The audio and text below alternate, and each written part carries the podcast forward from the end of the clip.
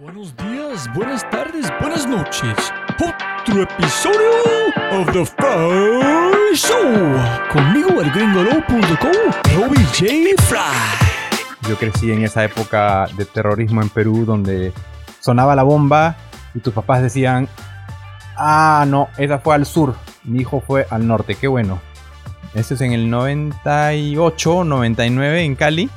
Íbamos en una camionetita a, trabajar a la planta en el valle, en el Valle del Cauca, y adelante nosotros venía un par de motos con metralletas y atrás otras dos de... Eso era normal. venía de Perú, eso era normal. Lidiabas con grandes corporativos en transacciones muy grandes de millones de dólares o billion, o billion dollars o billones de dólares.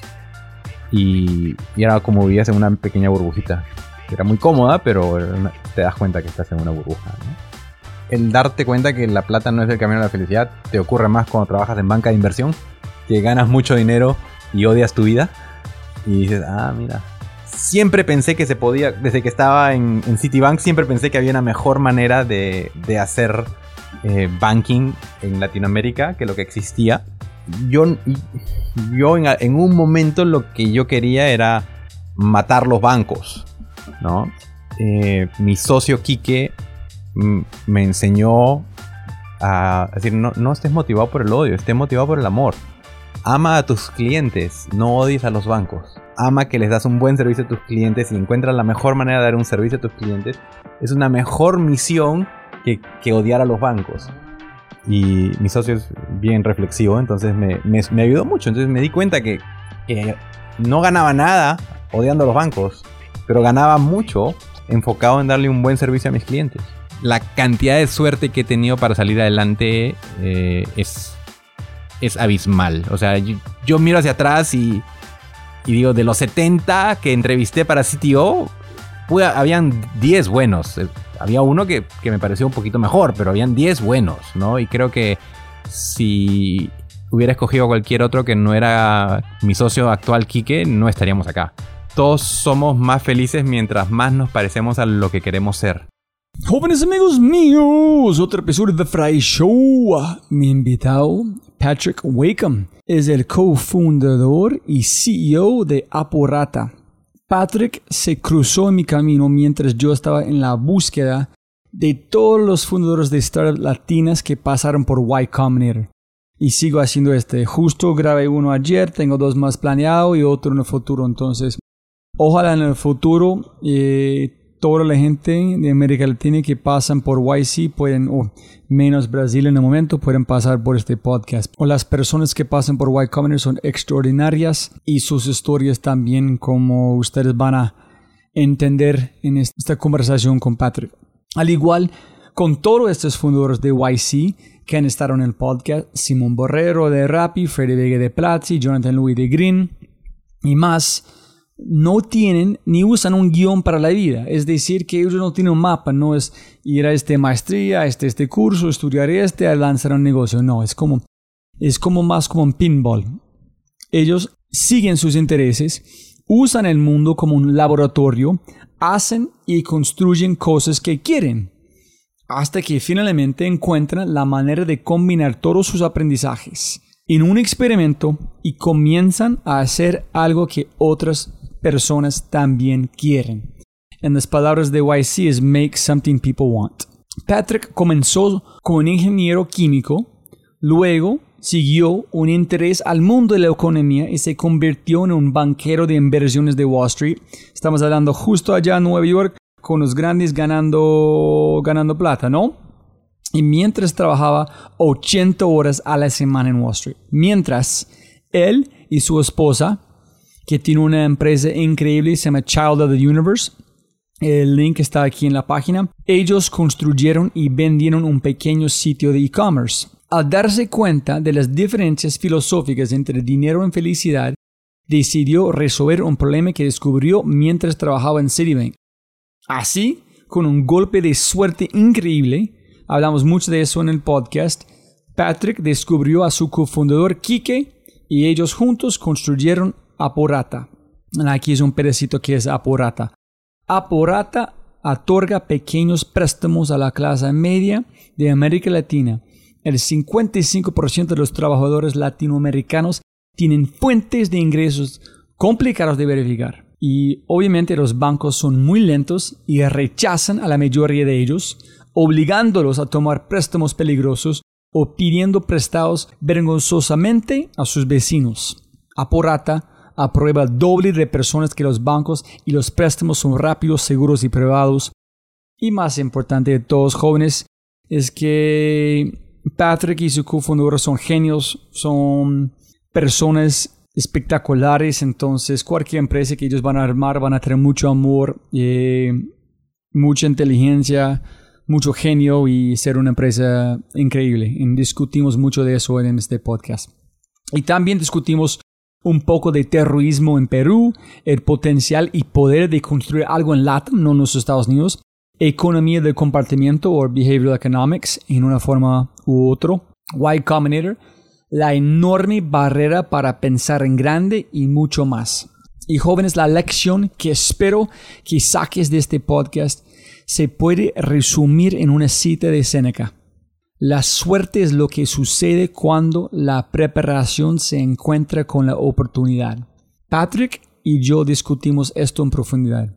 ¿Lo haces? haces algo más, lo haces incluso más, casi pierdes todo, haces algo más y poco a poco aumentas tu probabilidad de que ocurra algo mágico, especial, etc. Luego, si tienes suerte, pasas al siguiente nivel y comienzas de nuevo.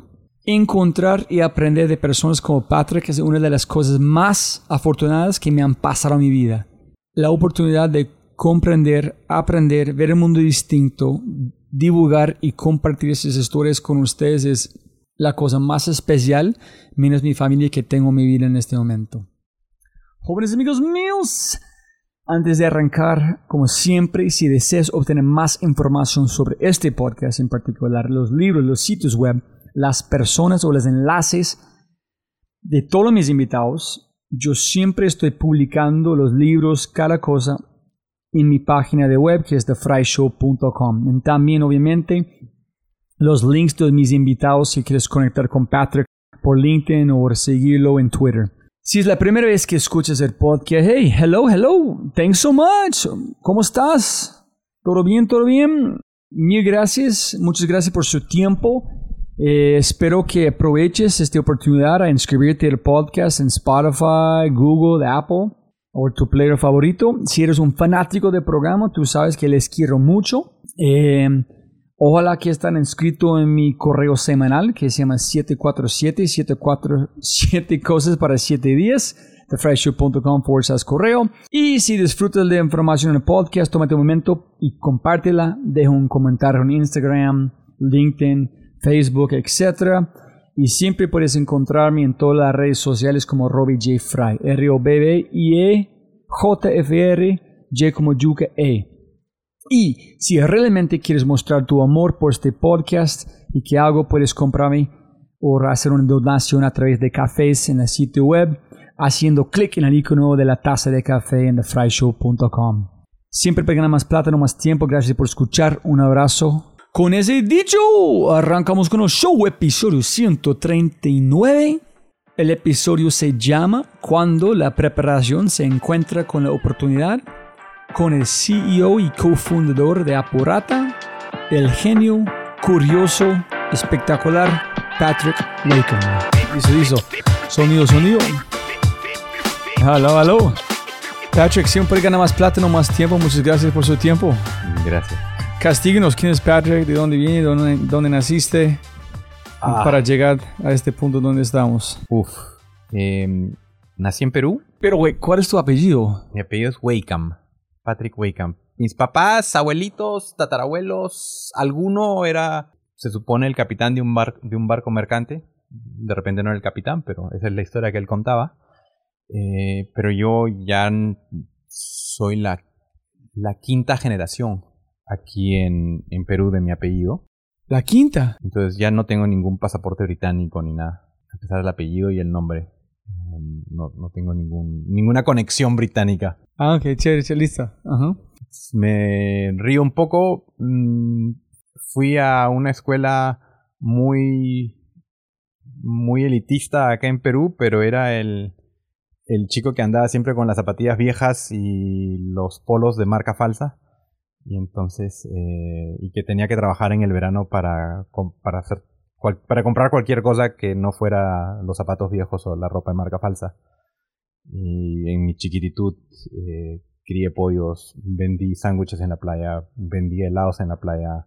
Una vez vendí juegos en un semáforo. Eh, o sea, hice bastantes fue, era un micro, un survival entrepreneur durante, no, pero no era para survival, era para, para comprarme mi skateboard y mi boogie board. Eh, entonces no era exactamente survival entrepreneur, pero hice un montón de pequeñas chambitas. Eh, I, learned to code, me, gustaba, eh, me gustaba trabajar en la computadora y codear. Luego, cuando, cuando terminé el colegio, quería estudiar algo que no había en Perú, por supuesto, algo raro, y quería estudiar ingeniería química. en, ese momento la carrera de ingeniería química la enseñaban solo en una universidad estatal y en ese momento las universidades estatales estaban intervenidas o muy influenciadas por el terrorismo. Yo crecí en esa época de terrorismo en Perú donde sonaba la bomba y tus papás decían, ah, no, esa fue al sur, mi hijo fue al norte, qué bueno. ¿no? ¿El, terrorismo fue de, viene de dónde en este momento en Perú? El Perú, o sea, el terrorismo en Perú empieza, sabe Dios si lo, me sale bien los números, pero empieza a partir del 80 y 85 ya hay algunos problemas de terrorismo, eh, de repente hasta un poquito antes, y luego en los 90 es cuando el terrorismo llega a su auge y empieza a llegar a las ciudades. Y empiezan a, así como en Colombia, que venía del lado de los, de los narcotraficantes, acá venía más ideológicamente que, que, por, eh, por, por, narcotráfico. Por supuesto, seguro algún capital había de, del narcotráfico, pero venía con una, carga ideológica muy fuerte y empezaron a repartir bombas eh, mientras yo crecía. Eh, en los últimos años de secundaria, entre el 90 y el 92 hubieron muchos, muchos atentados en la ciudad. Te marca un poco la vida que te acostumbras a, eso, te acostumbras a caminar delante de policías con metralletas todo el tiempo. creo que para muchas mucha gente de otras partes de Latinoamérica también, no, no, no, soy tan, no somos tan especiales acá. Eh, luego te olvidas, luego me fui a, vivir a Estados Unidos por 20 años y alguna vez estuve paseando por una zona de conflicto y me apuntaban las metralletas y decía, no puedo creer que yo pensé que esto era normal cuando yo era chiquito, ¿no? Pasar delante de una comisaría y que te apuntaran con la metralleta eh, era era normal cuando yo era chico y ya después más grande decían, no se siente tan bien. ¿En dónde estudiaste? Estudié en Kansas. Una, una, historia que cuento de repente demasiado es que mi papá me dijo que yo podía ir a estudiar a cualquier sitio que yo quisiera, que él iba a pagar la Universidad de Kansas. Yo le dije, papá, pero la Universidad de Kansas me da una beca completa. Me dijo, perfecto, ese es tu problema, no el mío. Entonces, pues fui a estudiar a la Universidad de Kansas. ¿Ingeniería química? Ahí sí estudié ingeniería química, sí. Estudié bien poquito, la verdad, los primeros tres años. Casi no estudié. ¿Por qué no gustó o qué? Un poco divertida la universidad en Estados Unidos. Mis papás estaban acá. No tenía la libertad que uno... Uno tenía la libertad de tomar todas las buenas y malas decisiones que uno podía. Creo que a esa edad tomas más o menos mitad buenas, mitad malas, en el mejor de los casos. Ah, chévere. Sí. Pero me quedé en la universidad, me empezó a gustar un poco más al final me empezó a gustar la economía, entonces estudié dos carreras. Al final, pues, no me iba mal. o sea, al final me gustó, al final sacaba buenas notas. Eh, al final, al principio no. Y encontré esta mezcla entre ingeniería y economía que, realmente me llamaba la atención, mucho alrededor de las finanzas y los números. Y como es el destino, conseguí un trabajo de ingeniero, me graduado en ingeniería química, empecé a trabajar por una empresa japonesa que hacía plantas de electricidad en Colombia y en México. Y el proyecto de Colombia tuvo varios problemas en el proyecto. Mi rol pasó, mi rol pasó de ser ingeniero químico a project manager, assistant project manager. Y de assistant project manager, cuando, cuando se terminó el proyecto y los problemas pasaron de ser de construcción a problemas de financiamiento, a ser Eh, CFO. sí, hacer, hacer CPA o hacer un, un financista que tenía que encontrarle una solución a este problema financiero que se había generado. ¿Cómo se llama la, la empresa? ¿En dónde estaba en Colombia? Yo estaba en Cali. Nosotros íbamos a Cali. En esa época también había hartos problemas en Oye. Cali. Esto es en el 2000. Esto es en el 98, 99 en Cali. Íbamos en una camionetita a, a trabajar a la planta en el valle, en el Valle del Cauca, y adelante nosotros venía un par de motos con metralletas y atrás otras dos de, de guardias porque éramos gringos eh, trabajando ahí. Pues era normal. venía de Perú, eso era normal. Eso es, es un, un- un salto interesante. De Perú a Kansas, de Kansas a Colombia. Sí, sí. Y, y pare- me- bueno, en esa época me parecían normal las metralletas. Pasa nomás, solo no me, solo no me saludes. ¿Para qué es que estoy grabando? Entonces- sí, ignórame, ignórame, ni me, ni me hables, así ignórame. Hazte cuenta que no estoy. Ya después me cuentas algo si me quieres contar. Entonces sí, o sea, fu- funcionó bien el... Me ¿Y cómo terminó el proyecto? finanzas. El proyecto al final eh, no terminó tan bien, hubo, bast- hubo bastantes negociaciones, eh, fue un... Aprendí mucho como todo en la vida. Eh, yo, tenía muy, yo tenía muy poquita responsabilidad. O sea, yo estaba aprendiendo de los errores de los demás. Eh, yo, yo no firmé nada. Eh, creo que sí firmé un par de cosas, pero, pero en general no era mi... Ahí tomé una... Ahí, ahí aprendí algo. Ahí, ahí aprendí algo. Aprendí muchas cosas, pero una de las cosas que aprendí fue a, pens- a pensar en qué pasa con las cosas. ¿Cuál es la consecuencia de las que las cosas salgan mal? Eh, un poco larga el, ejemplo, pero teníamos dos opciones. O comprar computadoras para hacer las clases de entrenamiento o alquilarlas. Entonces saqué el cálculo que las clases demoraban tres meses y si entraban a Colombia, hacíamos tres meses y salían las computadoras, iban a costar mil dólares. Y si las comprábamos, iban a costar dos mil dólares. Dije, bueno, pues tres meses ya, ¿no? Todo, todo va a salir bien. Y por supuesto que las clases duraron ocho meses, tuvimos que pagar impuestos de entrada, retención, salida, salió como cinco mil dólares. Y puta, las comprado, carajo.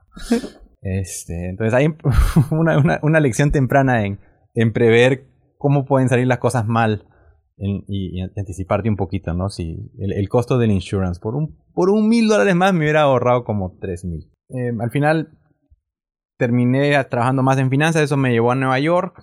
En Nueva York descubrí la, la Dolce Vita otra vez. Eh, ¿Estudiando otra vez o trabajando? no, ya trabajando, ya trabajando, la verdad que era, era bien entretenido vivir en Nueva York a esa edad. Me- ¿En Wall Street está trabajando o dónde? no, todavía trabajaba, todavía trabajaba para, para esta empresa japonesa. Lo malo era que mis amigos latinos todos trabajaban en Wall Street. Entonces parecía súper, súper cool que mis amigos trabajaran en Wall Street y yo trabajaba en una, construyendo plantas de electricidad. Entonces dije, pues ni modo, entonces me voy a sacar mi MBA para trabajar en Wall Street, pues, porque eso es lo que es cool. Eh, mala decisión o buena decisión, no sé. Entonces me fui a sacar mi MBA para regresar a trabajar en, en banca de inversión. ¿En dónde sacaste su MBA? Fui a Michigan. Ah, ok. Fui a Michigan. Interesante. Kansas a Michigan. Sí, Big, big Basketball School, Big Football School. Em, Big Party School. no. ¿No? No, Michigan es, es- Michigan no es tan party school. Kansas tampoco. Eh, no, son, no son tan party schools. Por supuesto que hay fiesta en cualquier universidad de Estados Unidos. Sí, sí, sí. Eh, no hay 14 mil en, en el lado de Michigan 40 mil y en el lado de Kansas 20 mil niños eh, niños y niñas de entre 18 y 24 sin papás va a haber party de todas maneras no eso no eso no se dude Eh, pero no no no eran no eran especialmente party schools Eh, me gustó mucho el, el el pitch que tenía Michigan de un MBA hands-on Eh, era una, una, buena, una buena escuela, entonces terminé yendo para allá. Cuando, regres, cuando terminé, al final, primero, antes de llegar a banca de inversión, hice una parada en Citibank, un año. Hice cómo venderle a los... cómo venderle más productos a los clientes. Porque el secreto del profitability de los bancos siempre es venderle más productos a los clientes que ya tienes. Por eso, por eso no funciona en Latinoamérica hacerle eso a la clase media, porque en la clase media le puedes vender un producto, pero no te van a comprar un depósito a plazo a 10 años, porque no, tienen una visión de que en 10 años van a, po- van a poder usar esa plata, ¿no? Entonces aprendí que los bancos ganan plata vendiéndole muchos productos al mismo cliente.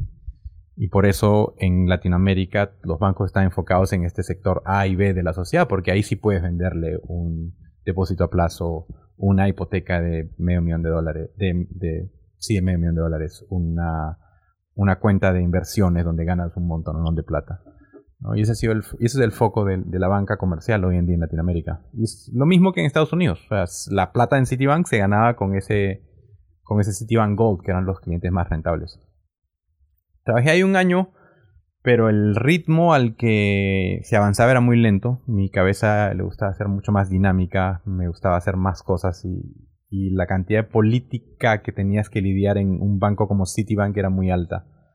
Eh, yo quería un, un sitio para trabajar más dinámico. Por más que me habían prometido eh, en el programa en el que yo participé que íbamos a crecer muy rápido profesionalmente dentro de la empresa, la realidad de las políticas de una empresa grande en Estados Unidos eran bien desagradables.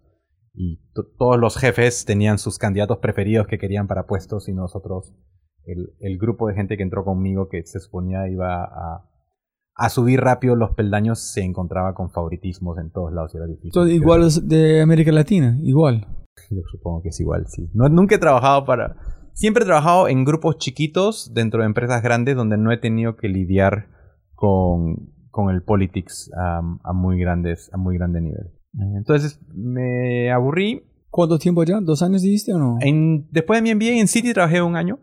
Trabajé un año. Mientras estaba ahí lanzó Lending Club. Yo decía, ah, hay una mejor manera de hacer créditos en el mundo que recibir cero por tu plata y pagar 20 de interés puedes recibir 5, ¿no? Y cuando, cuando das tu plata y pagar 15 cuando te prestas. Qué buena idea. Dije, esto, esto debería, debería haber alguna manera de hacer lo mismo en Latinoamérica. Pero ¿cuál fue la... Listo, si yo voy a como prestar plata del Lending Club, ¿el interés fue cuánto? ¿Por cuánto tiempo? No me acuerdo los números, solo me acordaba que cuando yo ponía mi plata en el banco me pagaba cero y cuando yo le debía plata al banco en Estados Unidos me cobraba 20 y entonces en Lending Club la propuesta era si tú entregas tu plata te vamos a pagar 5 y si tú necesitas plata te la vamos a dar a 15. Ah, ok, ok. ¿No? Entonces, y, la diferencia del medio se la va a quedar Lending Club. Que es la misma diferencia que se queda el banco, solo que el banco se quedaba con más porque podía. sí, sí, sí. Pues es la única opción antes del lending. Claro, era, eran, era eran las opciones antes del Lending Club, era, era ir al banco. ¿Y en este punto cuánto tiempo estabas en los Estados Unidos? Uf, 10 años. Pero todavía pensando en América Latina, tú dijiste, allá es una cosa que podemos hacer en América Latina. Yo cuando me fui pensé en regresar, luego me quedé para pagar la deuda que asumí eh, mientras estudiaba, luego me quedé para ahorrar para mi MBA, luego descubrí que el MBA eh, lo podías financiar, entonces después me quedé para pagar la deuda del MBA. Creo que eventualmente me acostumbré a, la vida de Estados Unidos. Eh, pero siempre veíamos que las oportunidades estaban mucho más fértiles en Latinoamérica que en Estados Unidos. El mercado era mucho más inmaduro y habían posibilidades de crear cambios más drásticos en Latinoamérica versus en Estados Unidos. Sí, de verdad. Me dices como no, eso es porque yo amo Colombia. El nivel de output en input es mucho más grande para cualquier cambio que para mejorar la sociedad en América Latina contra los Estados Unidos. Es mucho más interesante para mí los problemas porque hay tantos.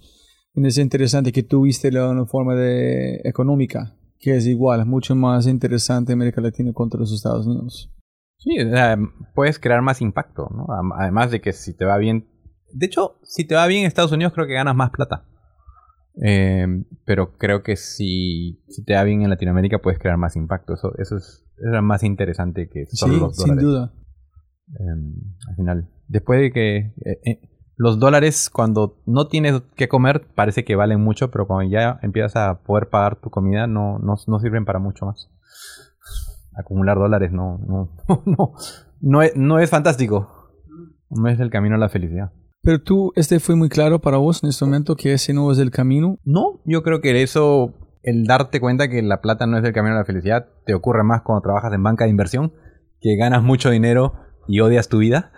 Y dices, ah, mira, tengo mucha plata. Entonces, ¿sí trabajaste en banca de inversión? Después me fui a trabajar en banca de inversión casi siete años. ¿Dónde?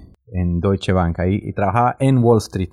Trabajaba justo sobre Wall Street. So, llegaste justo con sus amigos donde estabas planeando ir en el... Sí, fue y trabajé en el grupo de químicos en Deutsche Bank. O sea, había hecho como que full circle en mi vida. Para siete años. Sí, hice los siete años. em, pasé por toda la crisis del 2006, Ocho. 7, 8, bueno, 6 no, pero 7, 8, 9, 10, 11, que fueron años bien difíciles. Lehman como colapsó en como 2008, ¿no? ¿O Fue 2000? Sí, sí, 2008.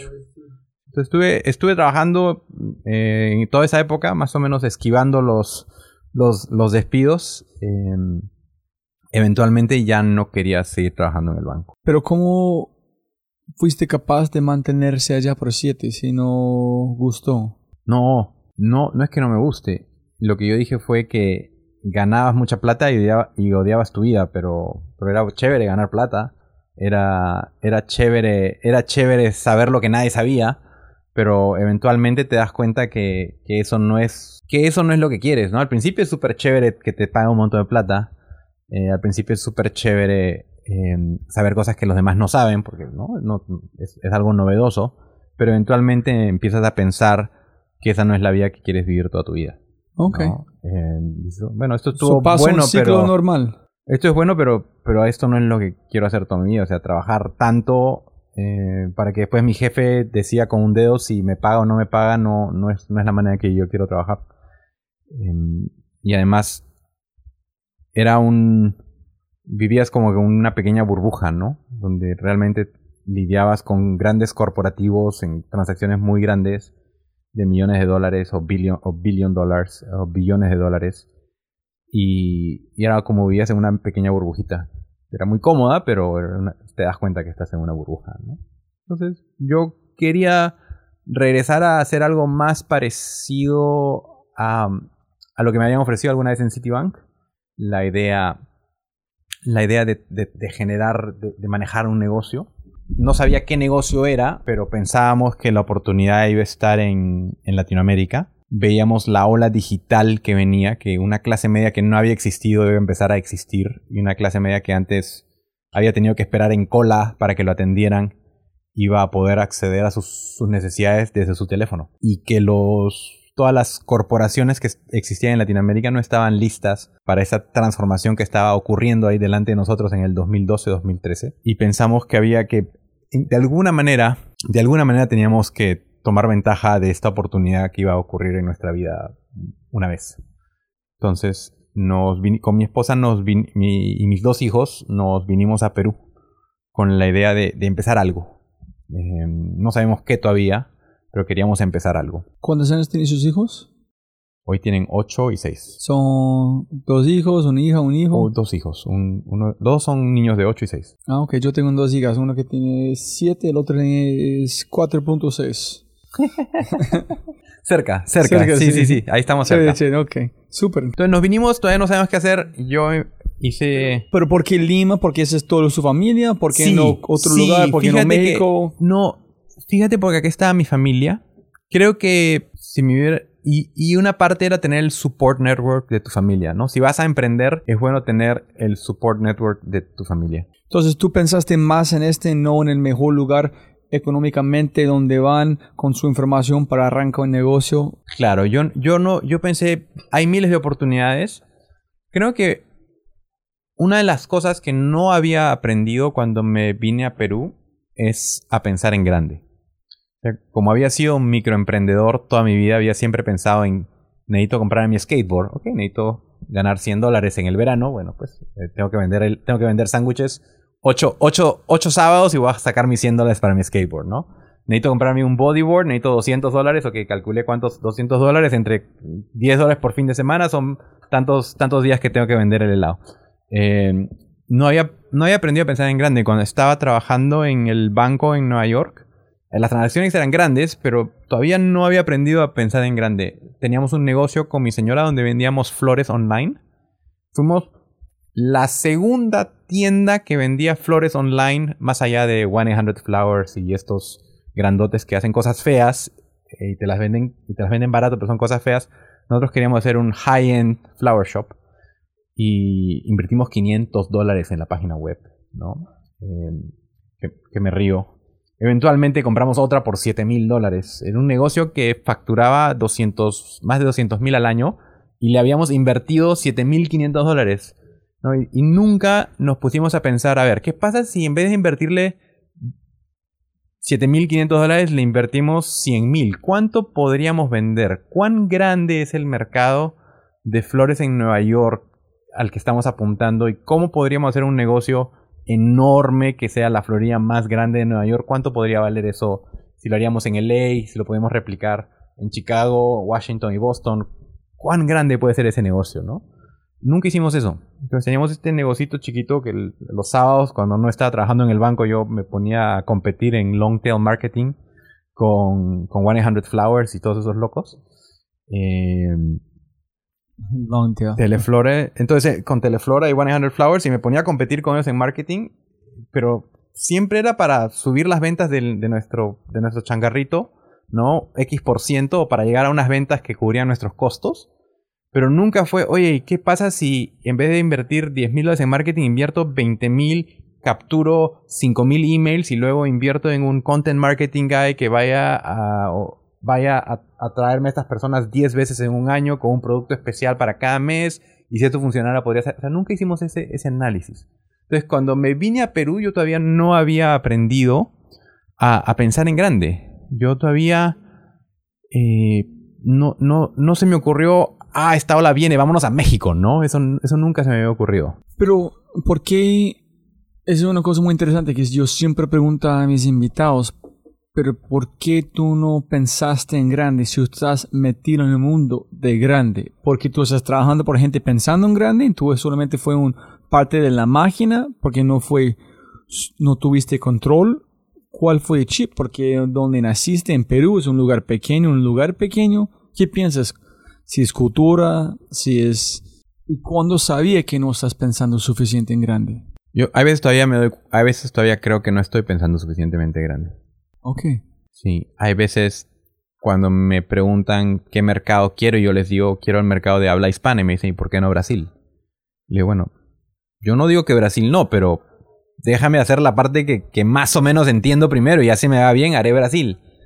Pero pero de repente el mindset debería ser, vamos a hacer Brasil y la parte hispana en Latinoamérica y esto empezado, no va a valer 5 billion, y, sino va a valer 20 y no le va a cambiar la vida a 100 millones, sino le va a cambiar la vida a 300 millones. Entonces hay veces siento que nunca pienso suficientemente grande, eh, que hay que pensar que hay, que hay que pensar que uno puede causar un impacto más grande. Eh, y, y la razón de por qué no pensé en grande antes. Es extraño. Es una muy una pregunta interesante.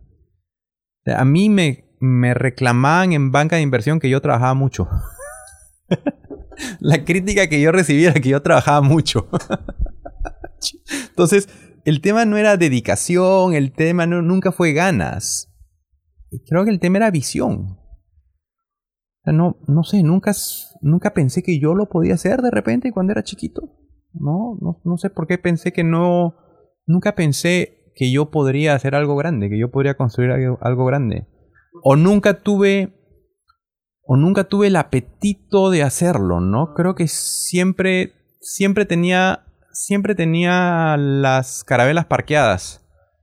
Siempre tenía las carabelas parqueadas. Y bueno, cuando nos vinimos a Perú y empecé finalmente el, startup, eh, quemé las carabelas, ¿no? no there was no going back. No, es, interesante, es que hablando con Ignacio sobre su historia en Venezuela, si tú quieres hablar de un startup donde puedes ser secuestrado, donde como amenazas de como matarte, bombas, como vendiendo un café de 85 hasta 4 millones en menos de dos años. Y él fue a Yale y cuando finalmente fue a YC es cuando dijo su chip, empezó a pensar en más grande. Pero para mí, que han hecho, es más complicado de cualquier otra persona pueden hacer para un start de verdad. So, yo no sé cómo si tú hiciste todo este, tú hiciste todo este, el chip todavía no fue prendido. En mi caso, y como te digo, todavía creo que a veces pienso muy chiquito, eh, debe ser la falta de confianza en que lo podemos hacer. Em, de, sentirte cómodo que lo vas a hacer y de prometerle al mundo que vas a hacer algo que nadie más ha hecho y vivir con la consecuencia de fallar, ¿no? Creo que cuando yo digo voy a hacer Latinoamérica, creo que la probabilidad de, la probabilidad de fallar en Perú es, hoy siento que es muy baja. Puede ser que me equivoque, puede ser que falle, pero siento que la probabilidad de que falle hoy en Perú es bien baja. Eh, que me vaya bien en Colombia me parece fácil, ¿no? Hay competencia, va a ser más difícil que acá, pero creo que hay sitio para varios jugadores, creo que podemos encontrar un nicho donde jugar. México conozco más o menos bien, Brasil no tengo una, una, una idea. En Brasil no tengo ninguna idea de ni de cómo es la competencia, entonces para pensar en, Brasi- en toda Latinoamérica tengo que simplemente decir lo vamos a hacer, ¿no? Y, y la probabilidad de fallar aumenta cuando, cuando estás diciendo que va a hacer cosas que, que no sabes. Sí, es La la, probabilidad de fallar va sin aumentando, acción. y entonces creo que una de las cosas que, que puede frenar a algunas personas, de, en en mi caso también, o me puede frenar a mí de decir voy a hacer Latinoamérica, o voy a hacer África y Latinoamérica, o voy a hacer África, Latinoamérica, India y China, ¿no? Es que la probabilidad de fallar es mucho más alta cuando tu meta es mucho más alta. Y, y la comodidad que tenemos los latinos con fallar todavía no es la mejor, ¿no?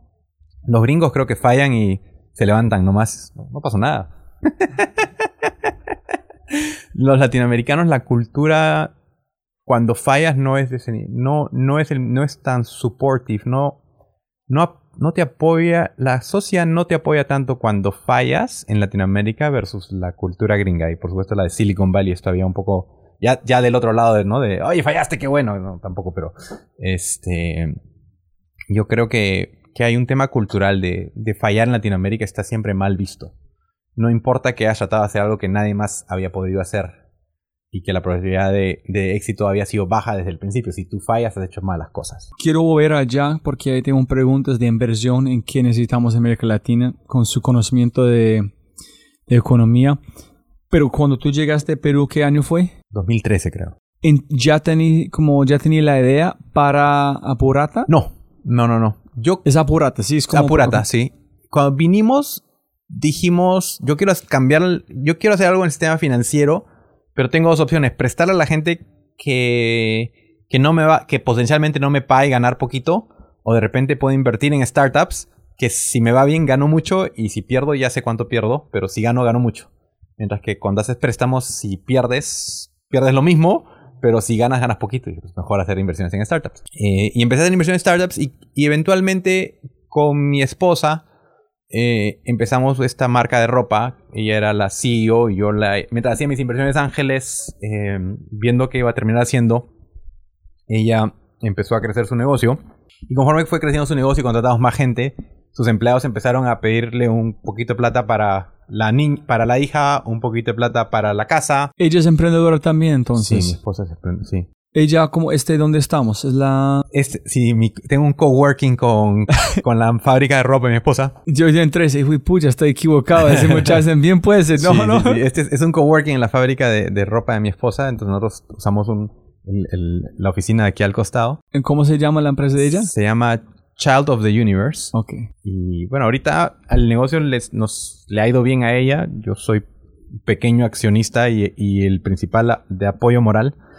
eh, de la- de- el principal apoyo moral de ella, pero las- la responsable del éxito es ella. Y hoy su ropa se vende en París, Madrid, eh, Ciudad de México, Miami, Nueva York, Guatemala, ¿En serio? y Perú, sí. Entonces, eh, ella ha ido bien por su camino y yo he ido por el mío.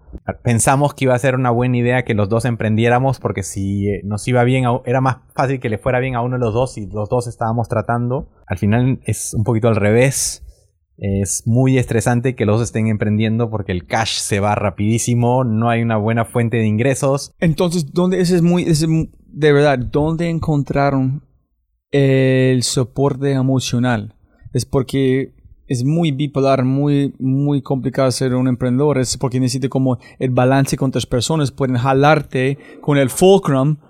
Es, es- ustedes don't tienen estrés. Y tú no quieres hablar con ella porque es estresado. Ella, eh, Sí, bueno, mm, estoy equivocado. No, para mí ha sido fácil darle apoyo porque conocía muchos emprendedores y yo la veía a ella con la qué bien era capaz de ejecutar su proyecto. Yo le decía, tú eres o sea, tú estás haciendo algo espectacularmente bien, sigue haciéndolo. Ok, no funcionó este modelo, cambia, no te gustó ese estilo, cambia, pero la veía ejecutar con una precisión y una calidad excelente. O sea, no, no, no la calidad de la ropa, que también es excelente, pero, pero la, la veía era como que my dream entrepreneur que me hubiera gustado en quien invertir, alguien que, que no tenía miedo de tomar decisiones y cambiar de rumbo cuando era necesario y que era súper efectiva tomando decisiones. Entonces yo, yo, la, yo siempre la he apoyado.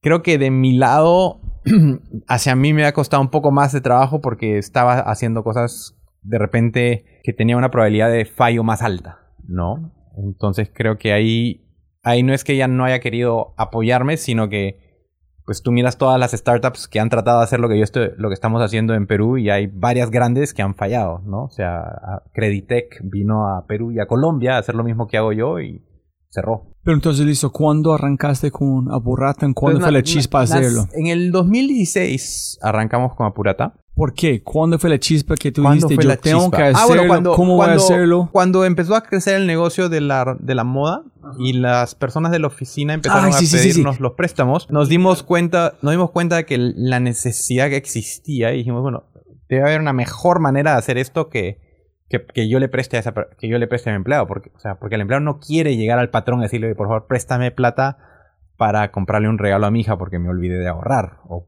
no, entonces nos dimos cuenta que había una oportunidad bastante grande de ofrecer esto a todos los demás, a, todas las demás personas de la clase media de, Perú y poco a poco darnos cuenta que esto también podía ser en Latinoamérica. ¿no? Había conocido a, a un emprendedor en México que estaba haciendo algo parecido y me había gustado mucho lo que él hacía. En ese momento tenía unos partners de inversión que no les gustaba mucho que no les gustó mucho la oportunidad, pero era a mí una oportunidad que me pareció muy interesante. ¿Cómo se llama de él? Cuesqui, de, Adalberto. Entonces yo, lo conocí, me, encantó lo que él hacía. ¿Todavía existe? Sí, sí, sí, les va muy bien, les va muy bien. Sí, sí, les va muy bien. Me encantó lo que ellos hacían, lo estaban haciendo en México. ¿El eh, pasó por YC también o no? No, no, él, él levantó su primera ronda de gente de TechCrunch que él conocía. Con gente del Crunch Fund, que eran la ah, gente que estaba detrás de TechCrunch fueron de los primeros inversionistas de, ellos fueron de los primeros inversionistas de Silicon Valley en la nueva generación de startups en Latinoamérica. Los que invirtieron en su startup. Pero yo pensé ellos compraron 500 startups, ¿no? 500 startups, donde 500 startups compró, eh, no, se llamaba... Stars, no. No, no, 500 startups compró el, el fondo de 500 luchadores, se llamaba el que había hecho César y Santiago. Eh, se llamaba Mexican VC. Ok. Se llama Mexican VC lanza más o menos en la misma época que Adal lanza Quesky. Eh, pero Adal lanza con una inversión de, del Crunch Fund, que es un inversionista de Silicon Valley desde el principio. Y los chicos de Mexican VC estaban haciendo cheques chicos de aceleración todavía. Luego 500 Startups compra eh, Mexican VC.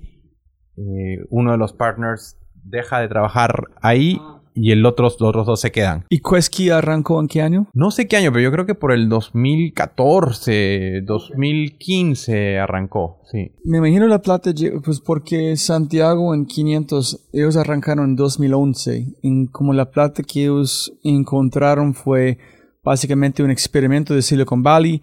Ellos no pueden fallar. Si no funciona, aprenden un montón, que no, que sí, y si funciona, súper, vamos a tener buenas empresas en el futuro. Entonces, ellos, pero si no, la, historia de Quesky y Adal, ellos estaban en Guadalajara y Santiago y César y Dave, que estaban en Mexican BC, estaban en el DF.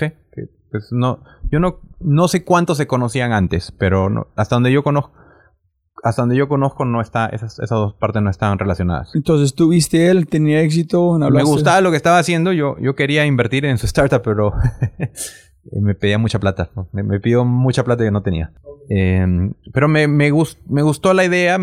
Siempre pensé que se podía, desde que estaba en, en Citibank, siempre pensé que había una mejor manera de, de hacer eh, banking en Latinoamérica que lo que existía. ¿Y su personalidad? ¿Por qué no dijiste a, por qué no déjeme la oportunidad de abrir la oficina aquí en... Conversé con Adal, pensamos en hacerlo en algún momento. Pensamos en hacerlo. Em, creo que en ese momento, como buena startup, él estaba enfocado en México. ¿no? O sea, cuando él, cuando hemos conversado de eso, él estaba súper enfocado en México y creo que si alguien viene aquí y me dice, Patrick, quiero abrir Apurata en, en Ecuador, le diría flaco, chévere, pero no. Tengo mil problemas. más o menos, Adal de dar sentido más o menos mismo. No, otro problema, no, no, no, gracias. pero, mire este, eh, tú conoces eh, la empresa KO.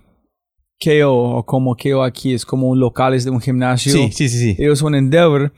Ellos tienen como no sé cuántas series por allá en Santiago, pero una muchacha que vio los blogs en algo, llamó y dice, oye, yo quiero abrir este en Chile, ¿qué hago? Y muchas veces, vénganse por acá, pasa como tres meses con, o un mes con nosotros y todavía hablamos. Entonces es como abrieron todos los espacios en Chile, fue una llamada. Entonces, pero más complicado con... Un poquito más complicado en, en, el, en el tech stack de tecnología. Pero, o sea, la idea de, la idea de hacer algo en microfinanzas la había tenido desde, desde chiquito. Desde chiquito. De hecho, cuando yo empiezo a pensar en qué cosas hacer en Perú, empiezo a pensar qué son las cosas que yo quiero cambiar y una de las cosas que yo quiero cambiar son los bancos, ¿no? El tipo de servicio que recibes, eh, cómo te tratan, cómo te cobran, cómo te pagan. Yo, yo en, un momento lo que yo quería era matar los bancos, ¿no? Eh, mi socio Quique me enseñó a decir, no, no estés motivado por el odio, estés motivado por el amor. Ama a tus clientes, no odies a los bancos. Ama que les das un buen servicio a tus clientes y encuentras la mejor manera de dar un servicio a tus clientes. Es una mejor misión que, que odiar a los bancos. Y mi socio es bien reflexivo, entonces me, me, ayudó mucho. Entonces me di cuenta que, que no ganaba nada odiando a los bancos, pero ganaba mucho enfocado en darle un buen servicio a mis clientes. Y desde ahí empezamos a, pensar mucho más en no en yo hacer el préstamo diferente que el banco, sino yo en hacer el préstamo que es el mejor préstamo para mi cliente. Quique, ¿qué es en Arequipa ahorita? Ahorita está en Arequipa, sí. En este, ¿y cómo conocí a él? ¿En cuándo empezaste a arrancar con él? Yo busqué como a 70 desarrolladores que tuvieran la misma visión que yo de querer hacer algo interesante para la clase media en Latinoamérica. Y Quique fue de los primeros que entendió eh, lo que yo quería hacer, ¿no? La visión. La visión. Y que se podía hacer. Pero conectó primero con vos, como él, eh, como le dijo, no odiar al banco, ese no van a ayudarte para nada. Eso pasó después. Ah, Eso pasó después, cuando ya estábamos trabajando en nuestro primer año y yo voy a cambiar a los bancos, los tengo que... Y él me dijo, ¿por qué haces eso? Mejor quiere a tu cliente. Cambia la, cambia la manera de, ver las cosas y me ayudó mucho, ¿no? Entonces, de repente, cuando dices, ¿por qué no tenía una visión más grande? Pues vamos aprendiendo en la vida un montón de cosas. ¿Tú eres una persona muy racional, Patrick, o más...? Sí, demasiado. sí, no, sí, en ese es, es, interesante que algo que para mí es, es muy inteligente, es muy sano, pero es también yo veo, sí, odiar el banco es combustible para, sí, conquistar este mundo, pero que tú recibiste en pudiste absorber esta información, una persona racional, es muy interesante. No sé cómo, cómo fue la chispa que fue. Sí, tiene razón. Yo no tengo que odiar, es más como cuidar, en mejorar este mundo. al final la, la, meta iba a ser la misma, pero el camino era un mejor camino, ¿no? ¿Por, por qué, ah, por qué estás, ¿por qué estás haciéndote hígado cuando puedes estar celebrando? Eh, de, que, de que estás ayudando a las personas en vez de hacerte hígado de que, de que estás peleando contra un gigante. Muy sabio, ¿no? muy sabio, muy sabio. tuve suerte, como, como te contaba antes, tuve, mucha tuve mucha suerte de, de, encontrar a mi socio Quique, entrevisté a 70. Entonces había una probabilidad alta de encontrar a alguien bueno después de entrevistar a 70 tuve suerte de que ese alguien bueno no solamente sea bueno codeando, sino que sea bueno ayudándome a reflexionar, que sea bueno ayudándome a, repensar cómo manejamos el negocio, ¿no? Entonces me, tuve mucha suerte. ¿Y en la 70 qué número fue él? 55. ¿En tú sabías cuando llegaste a él como el resto comparando? No, la primera, la primera conversación no. La primera conversación no, pero después de la segunda y la tercera me di cuenta que mientras seguí conversando con los demás y los demás no entendían lo que yo trataba de hacer, y él sí entendía, decía, él, él vamos por buen camino. Originalmente yo quería armar un equipo de cuatro personas. Eh, yo, alguien que conociera de crédito en Latinoamérica, porque yo, yo sabía un poquito de crédito en Estados Unidos, eh, y dos desarrolladores y quería que todos tuviéramos el, el mismo equity. ¿Qué rol vas a tocar vos? ¿CEO Yo iba a ser CEO. o CEO? No iba a ser CEO, un Risk and Operating Officer. Iba a ser CEO y Marketing. Alguien iba a ser Risk and Operations. Iba a tener un Backend Engineer y un Frontend Engineer. Ese era mi- Ah, mi. Dream Team. Ajá. De, de cuatro personas y íbamos a, a repartir el equity entre todos iguales. Eh, al final las cosas fueron un poquito diferentes porque nunca encontramos al, al CRO, al, al Risk Officer. La gente de Risk no le gusta hacer startups. y, y la persona que terminó uniéndose a la startup de Front-End eh, estaba acostumbrado a trabajar en proyectos de más largo plazo y nosotros pivoteábamos tres veces al día.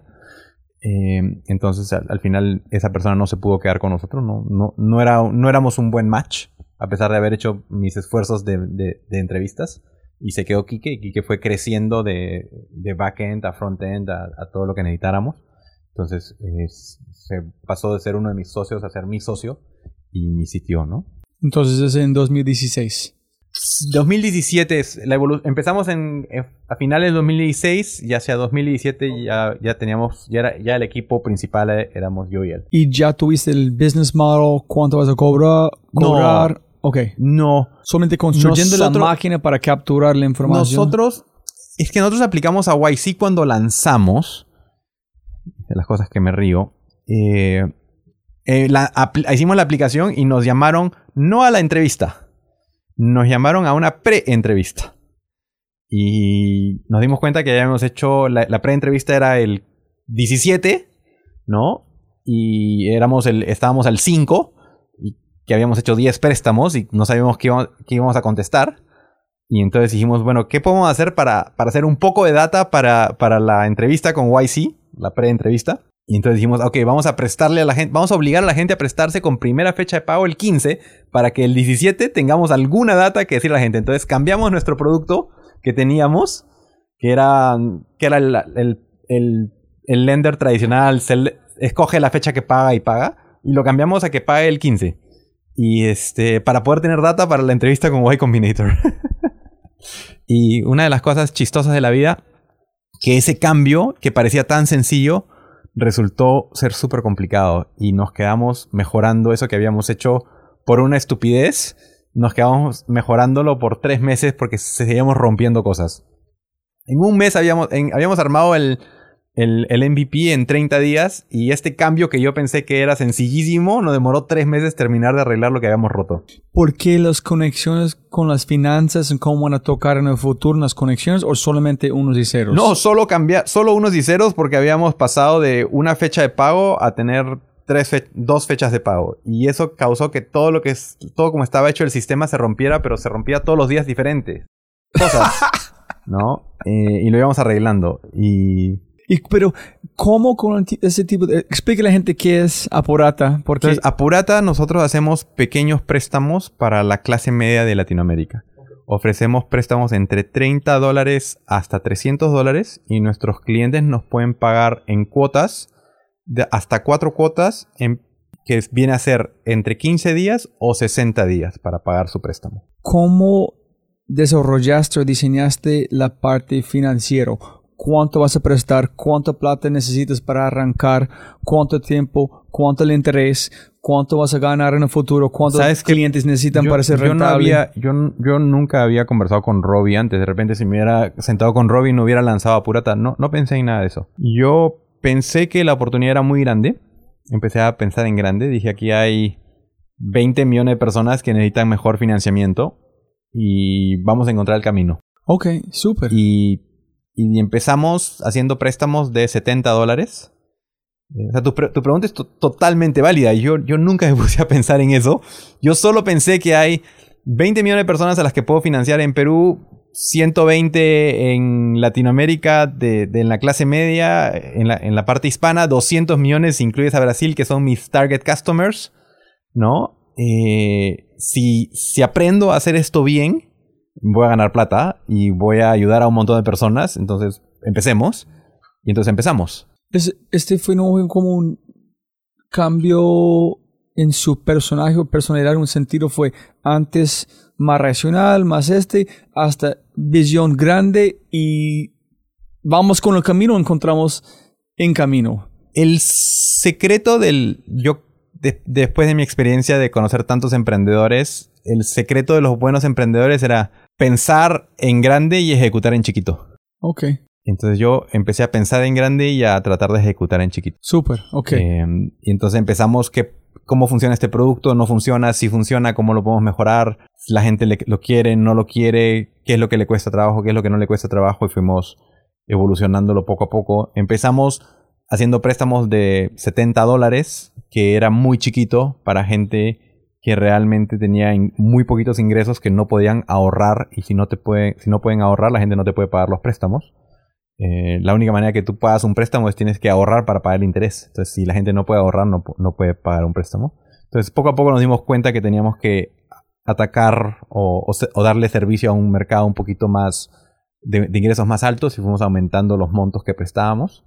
Y luego empezamos a pensar que nuestros clientes probablemente tenían que tener más flexibilidad de pago que solamente dos cuotas, que es lo que habíamos empezado. Entonces empezamos a extender el número de cuotas y, así fue evolucionando nuestro producto para alinearse con las necesidades de nuestros clientes. Es, sí, sí, cada vez como para la gente escuchando, estaba hablando con Patrick un poquito antes, es, es muy complicado.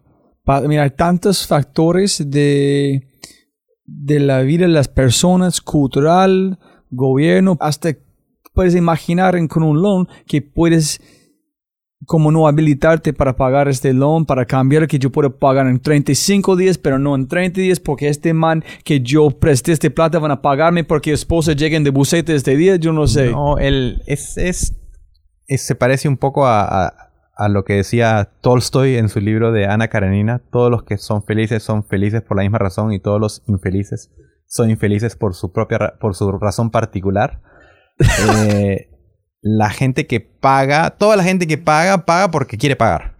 Y toda la gente que no paga, no paga por mil razones.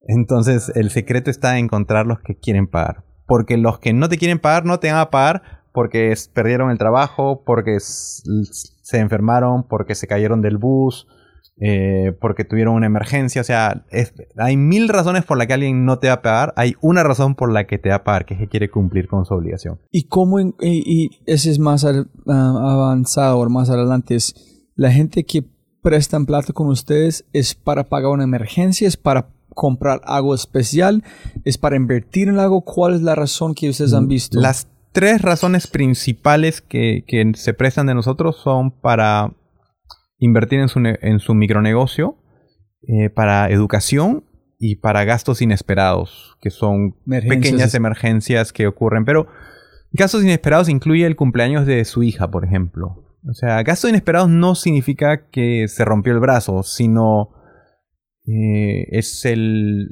el, cumpleaños de la esposa y esa semana no ganó mucha plata en su negocio y igual tiene que comprarle un regalo a su esposa. O su hija se va de vacaciones y le quiere dar una bolsa de viajes porque ya, ya, ya tiene pagado el pasaje de, de, las vacaciones de la hija, pero no tiene plata para ir para la bolsa de viaje. Entonces, entre mandar a su hija sin bolsa de viaje o darle una bolsa de viaje, prefiere pedir un préstamo para eso. Y ustedes tienen como los algoritmos que están capturando la información para saber cómo, por ejemplo, no sé cómo es en Perú cuando en Semana Santa, cuando la gente salen, están gastando plata. Entonces, este, este punto. ojalá tuviera tanta información. Todavía no tenemos tanta información para hacer análisis tan delicados.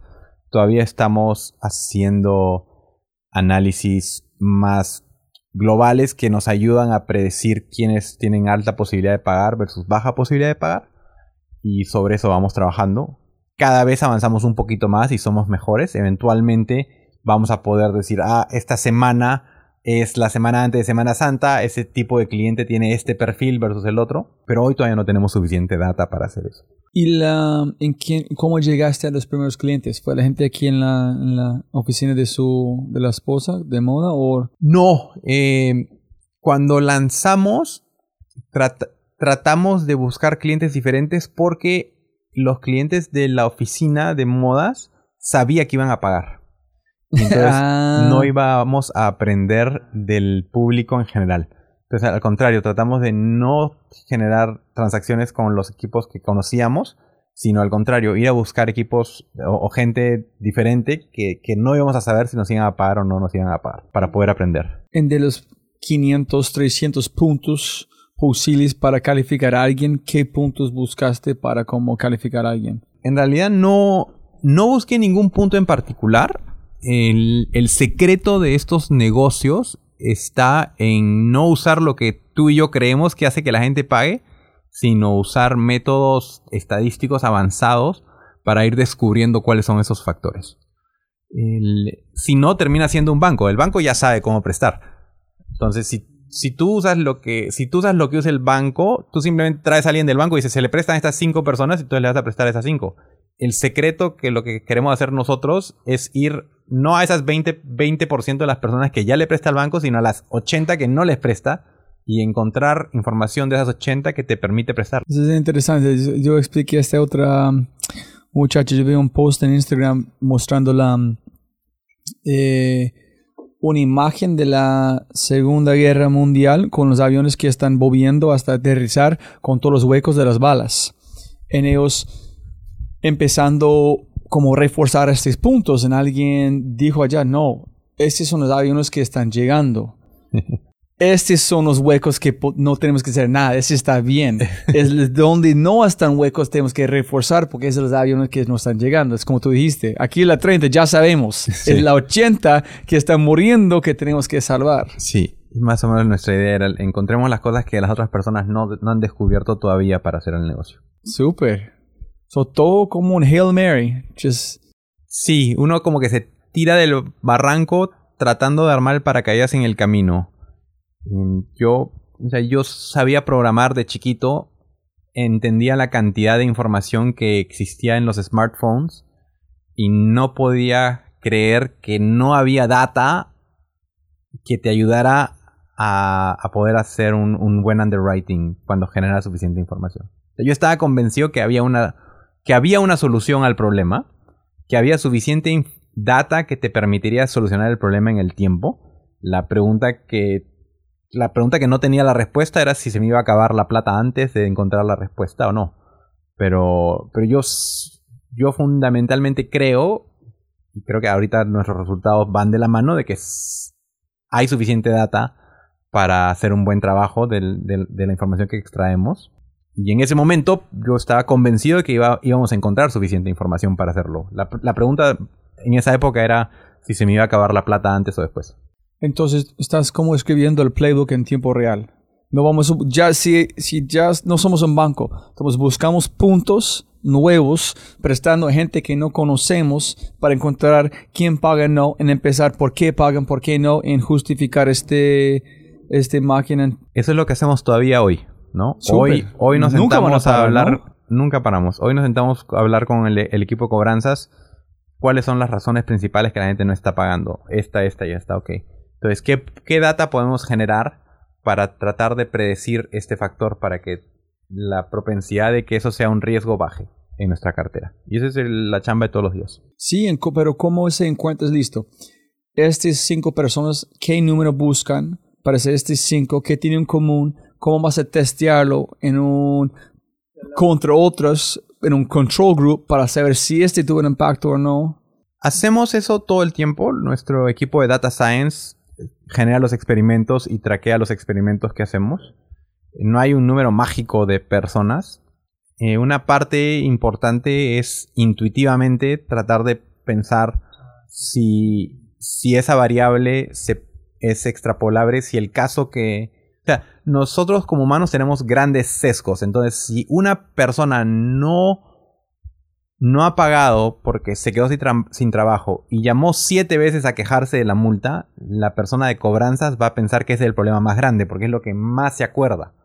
¿no? Entonces parte de la chamba que yo hago como, como gerente es tratar de, de, analizar las cosas eliminando esos sesgos humanos que todos tenemos y, tratar de decir que llevemos un traqueo numérico de los eventos que se generan para que los sesgos, eh, las heurísticas que usamos en nuestro cerebro para tomar decisiones no sean afectadas. Entonces hay, hay, heurísticas de, de, cuando algo suena muy fuerte, cuando algo te lo, te lo mencionan muchas veces, cuando algo te impacta. No, hay varias cosas que causan que nosotros creamos que algo que algo que ha ocurrido pocas veces, pero, pero de diferente, ha sonado en nuestro cerebro de diferentes formas, se vuelve como nos hace pensar que ha pasado muchas veces. Y, y hay que tratar de eliminar mucho esos sesgos. ¿Ese es algo que tú llevaste a la empresa cuando arrancaste? ¿Es algo que tú empezaste a implementar en tiempo real? No, todo. todo lo he ido aprendiendo en tiempo real. Ok. No, no, pero ese es muy, Sí, ese de es muy de thinking fast and slow. De Entonces, Thinking Fast and Slow lo acabo de leer, pero ya había leído, ya había leído estas cosas antes. eh, para bien y para mal, siempre el- mi curiosidad de aprender más cosas ha sido fuertísima. Y de hecho, una, una de las cosas que me río es que ser emprendedor es, tiene, a- eh, me va perfecto a mí que siempre he querido aprender un montón de cosas que no tenía nunca dónde usarlas. ¿no? Era Eso- siempre aprender de cosas que nadie, que, que nadie le importaba, pero a mí me interesaba saber y ya de, de- de emprendedor las puedes usar. Ah, mira, el cerebro tiene estos sesgos, no hay que, no hay que hacer esto. Cuando te dan, ¿no? Cuando te dan tres opciones, la tercera generalmente es una falsa optimización de las otras, de las otras dos. O sea, uno empieza, todas estas cosas que, un montón de conocimiento acumulado que era realmente inútil para la vida diaria eh, te empiezas, empiezas a decir, ah, mira, pero eso sirve aquí, ¿no? Y empecé a leer, empecé a leer bastantes cosas de, de psicología, de comportamiento de las personas. Eh, he, empeza- he empezado ahora a documentar un poco más mi educación en estos temas para tomar mejores decisiones y ser un mejor manager, ¿no? También es mi responsabilidad como CEO, no es solamente tener buena intuición, es formar buenos equipos, es in- inspirar a los equipos, es, es lograr que los equipos trabajen bien. ¿no? Eh, justo lo que accidentalmente tuviste que, tuviste que ver ahí de... liderazgo. Pues no sé si todavía, todavía no sé si, si lo logro, pero estoy pensando siempre en, en fortalecer un poco mis skills, no solamente los hard skills, ¿no? Sino también los soft skills de, de cómo liderar una empresa y cómo inspirar al equipo. Pienso que es la mejor definición que he visto la razón de ser emprendedor es aprender de cualquier tema y tener una op- oportunidad de aplicarlo. es que no, no quiero aprender como de mollusks en como microbiología por allá. Y yo voy a aplicarlo porque voy a sacar y sintetizar información de este mundo a este mundo ya. Más o menos. Es la mejor forma. Listo. Cuente, ¿Cómo vamos con tiempo? Yo estoy con la justa ya. Listo. Aplicaste YC. ¿Qué dijeron en entrevista en llevarnos a la YC? Ah, perfecto. Entonces yo apliqué a YC cuando lancé. Eh, de- después de tener 15 préstamos y dos defaults, me dijeron que, que no teníamos nada súper especial y que aplicara de nuevo. Eventualmente empezamos a tener éxito en nuestros préstamos, empezamos a ganar un poquito de plata de la cartera y aplicamos de nuevo. Y aplicamos tan, tan, tan, tan tarde, tan tarde, que ni siquiera nos contestaron. YC 2018. El 2010. Porque sí, creo que fue Summer. 2017. Creo que fue Summer 2018. Apliqué en el. Apliqué en Winter 2016. Apliqué en Winter 2016. Y apliqué en Summer 2018. Y en Summer 2018 aplicamos tan tarde, tan tarde que ni siquiera nos contestaron. Eh, luego el negocio siguió creciendo. eh, seguimos avanzando.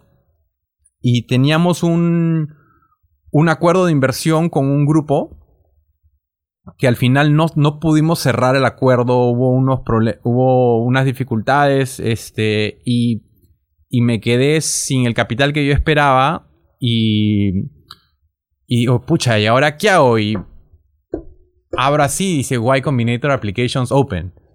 Y, y dije, ¡Hala! ¡Qué tal suerte! Vamos a aplicar. Literal, o sea, yo, yo, yo, yo ya no estaba buscando capital. Dije, pensé que ya tenía mi vida solucionada. Y después est- este, este deal se, se me cayó. eh, porque así, así pasa en la vida. Y me senté en mi escritorio y dije, ¿y ahora qué hago? Y salió Y Combinator Applications Open. Y es como que, ¡ah! ah apliqué. Entonces, ah, vi, vi, el, vi el papelito de Y Combinator, entonces apliqué. ¿Cuál fueron las dos razones principales para aplicar? Porque Inversión. necesitaba plata. Ok, so los dos no fue que has escuch- escuchado que ellos piensan en gigante. En No, no, no, no. O sea, yo, yo había. Antes yo había aplicado porque era un. que yo quería hacer algo grande y para hacer algo grande iba a necesitar capital americano. Entonces, eh, yo, yo quería participar del ecosistema americano para eh, poder acceder al capital americano. Y sin eso pensé que iba a ser difícil escalar el negocio. Entonces yo estaba ya pensando un poquito en grande cuando lancé. Eh, y luego la segunda vez, ya más o menos íbamos por eso, pero ni nos contestaron. Y la tercera vez eh, era porque, pucha, no tengo plata, me voy a quedar sin plata y necesito aplicar a todo, ¿no? Entonces agarré y mandé, a- mandé, mandé pitches por todos lados y aplicaciones por todos lados. Entonces al final nos... Cuando llegó el mail de la entrevista, por supuesto que no lo abrí, ¿no? Porque llegó un mail, eh, update on your YC application, ¿no? Y, y de repente Kike me manda un mensaje. ¡Nos ha invitado a la entrevista! Es como, ¿en serio? ¡Ay, qué bueno! Ese es exactamente que estamos hablando sobre suerte. Si tú lanzas suficientes veces, una vez va a ser suerte, vas a tener suerte. Entonces, aplicaciones de todos lados. Apliqué a todos lados, sí. Pero llegaste mejor. Suerte encima de suerte, pero tú suerte encima de suerte. a todos lados. Suerte encima de suerte. Mucha suerte. Y luego nos llamaron a la entrevista y bueno, por supuesto que dijimos, bueno, ¿cuál es el chance de que, nos acepten? Es bajo, ¿no? Eh, pero bueno, vamos, ¿no? ¿qué, es lo, qué, es lo, ¿Qué es lo más que vamos a perder? Y practicamos mucho, nos, nos concientizamos mucho, eh, pensamos mucho en cómo íbamos a, a, poder hacer un buen trabajo. Hablé con varios de los ex-founders que habían pasado por YC, nos ayudaron a, a, refre, a reentrenar nuestro cerebro para explicar nuestro, nuestro problema como, lo, como le gusta escuchar a YC que es como rápido, cambia el tema muy rápido. Nosotros no estamos revolucionando el acceso al crédito para la clase media en Latinoamérica. Nosotros estamos dando pequeños préstamos para la clase media en Latinoamérica. Es una, una manera mucho más... Ellos piensan en qué es lo que estás haciendo. No me digas que estás haciendo cryptocurrency con machine learning para transformar el mundo financiero, porque eso puede ser cualquier cosa. Ah, sí, sí. ¿Qué, es lo, que qué es lo que estás haciendo tú? ¿no? Tú que estás gana haciendo, plata. Sí. Yo estoy haciendo pequeños préstamos para la clase media de Latinoamérica. Ah, ya, qué interesante. Pero cuando das sus pitch pitches, cuando tú dices, vamos a cambiar esto. Ahora yo, mi pitch hoy es nuestra visión. Nosotros somos Apurata, hacemos pequeños préstamos para la clase media. Nuestra visión es crear una, una entidad financiera que sea de confianza para que nuestros clientes puedan venir a nosotros para todas sus necesidades y no solo préstamos chiquitos. Me sale mejor ah. en inglés, pero, pero básicamente mi pitch es, nosotros somos Apurata, hacemos pequeños préstamos para la clase media y nuestra visión es crear una, una entidad que, en la cual la gente confía para luego poder ofrecerles una diversidad de productos. ¿Y, la, ¿Y con quién hablaste para um, ayudarte con recomendaciones? Hablé con varios, hablé con, con varios, algunos emprendedores eh, mexicanos que habían pasado por ahí. Em, hablé con dos o tres de ellos que, que, nos ayudaron. Ok, chévere. Entonces, ¿fuiste allá al pitch? Fuimos al pitch. La primera entrevista nos fue... Teníamos como que habían siete cosas que teníamos que decir, ¿no? Y en la primera entrevista empezamos y empecé a decir A y me mandaron a yo, quería decir A, B, C, D y era como que A, Z, W, ¿no? Me mandaron por, por las ramas, no había forma de regresar a la historia que yo quería contar. Y ya al final de la entrevista, cuando quedaban como que dos minutos, dije, tengo, tengo que decir de alguna manera la, el BCD, ¿no? Y entonces me preguntaron algo así como de... Este, entonces, entonces por qué esto es diferente, ¿no? Y dije, ah, ya, aquí, aquí tiro. es diferente por B, C, D, E, F. Me quería interrumpir. J, K, L, M, N. Le tiré toda la historia. ¡ra! ¿No? Y al final de la entrevista se empezaron como a acercar hacia mí, como a escuchar. Y yo, seguía, yo seguía contando la historia, ¿no? Y estos se empezaron a escuchar un poquito más. Y ya, bueno, ok, ya, ya, ya, ya nos hemos pasado, ya nos hemos pasado dos minutos. Y yo dije, uff, eso, eso es o una buena señal o he hablado mucho. ¿No? Entonces nos, salimos y bueno, pues nos tomamos la foto en el cartelito, pero bueno, tomemos la foto porque igual por si acaso, por si acaso, por si acaso, ¿no? Por lo menos para decir que estuvimos aquí. Y, y no fuimos, ¿no? Y de repente al rato nos llegó un mensaje que teníamos que regresar por una segunda entrevista. Y dijimos, bueno, eso, eso, eso no sé si es bueno o malo, pero, pero, pero digamos que no estamos out. ¿Cuánto tiempo entre primera y segunda? Más o menos una hora tuvimos que esperar. ellos dijeron, quédate por acá si tenéis que moverse. Si te dicen que te quedes ahí hasta, la, hasta las seis, que te quedes cerca y nosotros estábamos saliendo y nos llamaron y nos dijeron que nos teníamos que quedar. Tuvimos que esperar una hora para la siguiente entrevista. Y ahí, ahí tuvimos un poquito de suerte que, que, que entre la primera y la segunda nos dimos cuenta de todo lo que habíamos hecho mal con Quique, ¿no? ¿Por qué, ¿por qué empezamos con IT y por qué, por qué fuimos de la A a la Z y nos saltemos todas las cosas importantes? Entonces, ¿cómo mm, reenfocar la entrevista para poder contar la historia que queríamos contar desde el principio? Pero pensaste en por qué ellos llevaron a Zetas porque tú dijiste algo que llevo a ellos claro, a Zetas. Claro, claro. Ah, ¿Cómo, cómo, lo cuento de una manera diferente para que esto no pase? Entonces nos pasamos la, la hora entera pensando en cómo hacer el script, cómo lo vamos a contar, cómo lo hacer diferente para, para pasar de la A en el orden que lo teníamos nosotros. Y Tuvimos suerte también porque pues empezamos el script y funcionó. pudo, no haber funcionado. pudo no haber funcionado. Entonces empezamos el script y funcionó. Eh, fuimos, fuimos en orden.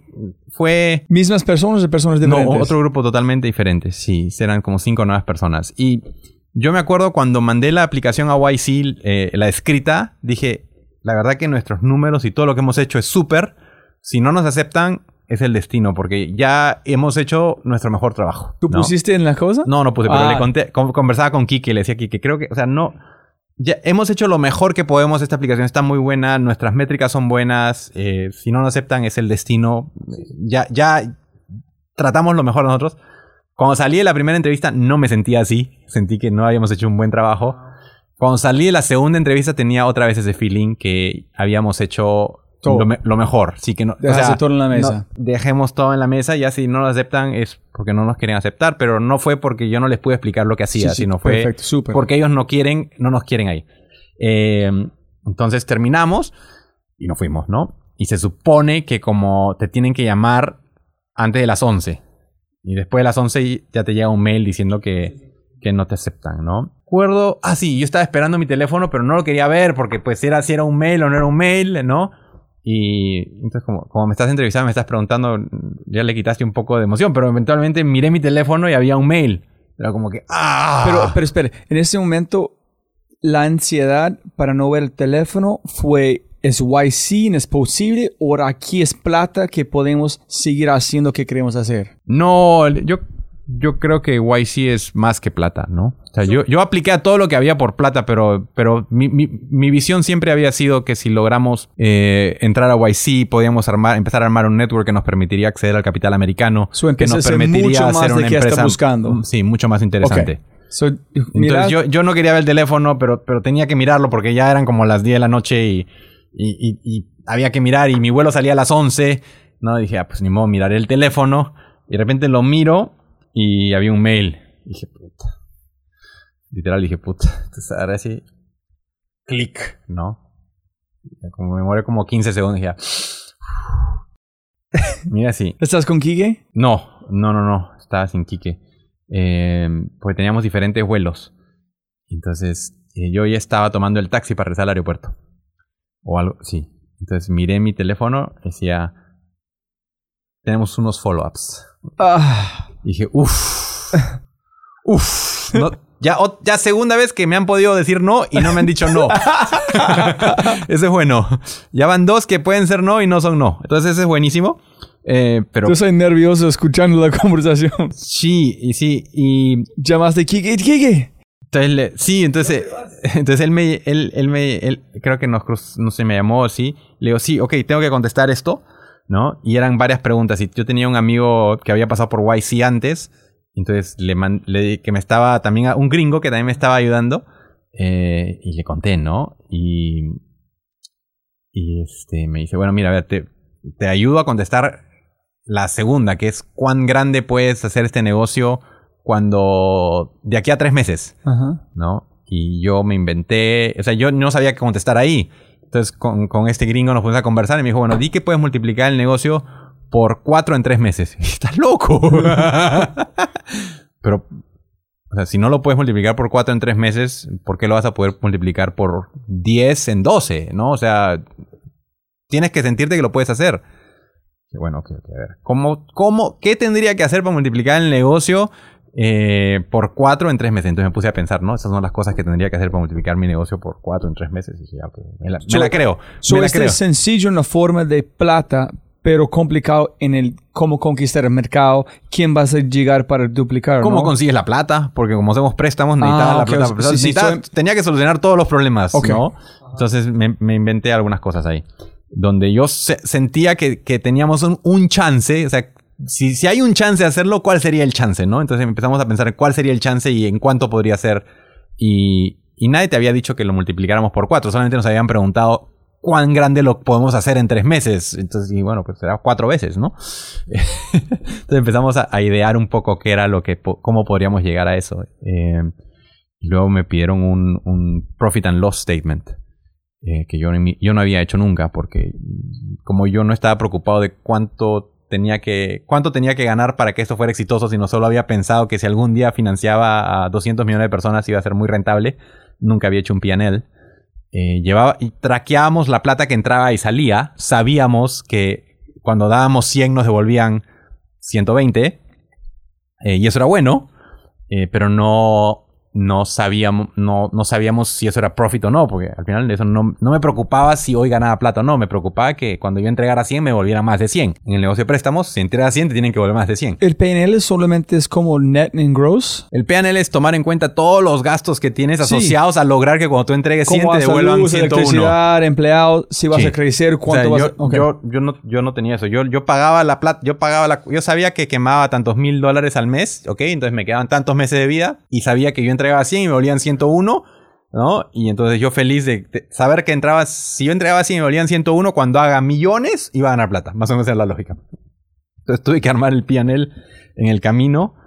Eh, habían dos preguntas más, ahorita no me, no me acuerdo, pero una era, una era por qué había fallado en levantar capital, ¿no? Y- ¿Y cómo? Ah, porque tú dijiste esto en la entrevista. Sí, el- el- Entonces el- ellos quieren saber por el- qué ellos por qué- dijeron no a vos. por- oye, no fue tanto así, sino fue bacán tu negocio, pero ¿por qué no levantas capital? O sea, todas tus métricas son buenísimas, ¿por qué no levantas capital? Le digo, bueno, no es, Perú. no es mi core skill, le digo. La verdad que yo me he enfocado mucho en crecer el negocio, pero no soy muy bueno levantando capital. Eh, esa era la tercera. Y la cuarta era algo así como... Dime el nombre de una de las personas que te entrevistaron a ver si se había prestado atención. No, mentira.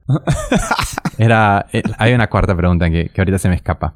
Pero eran cuatro. Una era cuán rápido podía crecer. Otra era eh, que mandar el PNL. La otra era por qué no había podido levantar capital. Y una más. Pero contestar por correo, llamar... Por correo, sí, mandé por Ah, correo. Entonces, eh, En su amigo dijo, déjelo short and sweet, o fue ponerle más información posible. no, no, no. En YC todo es short and sweet. Ok. So, enviaste ese correo en ya. ¿En qué pasó? No, pues no podía, pues tenía que hacer el PNL. Entonces el PNL lo hice, eh, mandé el correo y el PNL lo hice mientras en el taxi y en el aeropuerto, eh, antes de subirme al avión, corriendo para terminar el PNL, antes de subirme al avión, estaba cerrando el vuelo, yo tenía que terminar el PNL para mandarlo, pero tenía que mandar esa misma noche, ¿no? Eh, eventualmente terminé, me corrí a mil por hora y en dos horas armé el PNL que no había armado en tres años. Eh, no estaba bien, pero estaba bastante parecida a la realidad y lo mandé. Y mandé el mail y me subí al avión, a Lima. y ese avión no dormí nada. Sí, está esperando para conexión. pero no, no había nada que hacer, pero era, ah, si habré contestado bien, si habré contestado mal. Al final regresé a pensar, ¿no? Que hay mucha suerte y dije, bueno, yo hice un buen trabajo en lo que presenté. Eh, yo y Kike nos preparamos bien, hicimos, hicimos una buena presentación, eh, hemos armado un buen negocio y ya, ya, ya hicimos, o sea, en, el- en la entrevista hablamos los dos, o sea, ya habíamos hecho nosotros el, el trabajo necesario. Nos habían llamado a la segunda entrevista, nos habían pedido más información. Yo, la manera que yo lo veía era, hemos tirado la moneda al aire, ha caído a la mitad, puede caer para aquí o para acá, ¿no? Si no me aceptan, me quedé por muy poquito, y si me aceptan, tengo que darme cuenta que también me pude haber quedado por muy poquito. Entonces, no es que, ah, sí, soy la mejor inversión de, del mundo, ¿no? O, y tampoco no es que, ah, soy la peor startup del mundo porque no me aceptaban. Yo, yo me había, me trataba de concientizar en el avión que habíamos llegado a un punto donde la diferencia entre el sí y el no relativo a la calidad de lo que habíamos armado era muy poquito.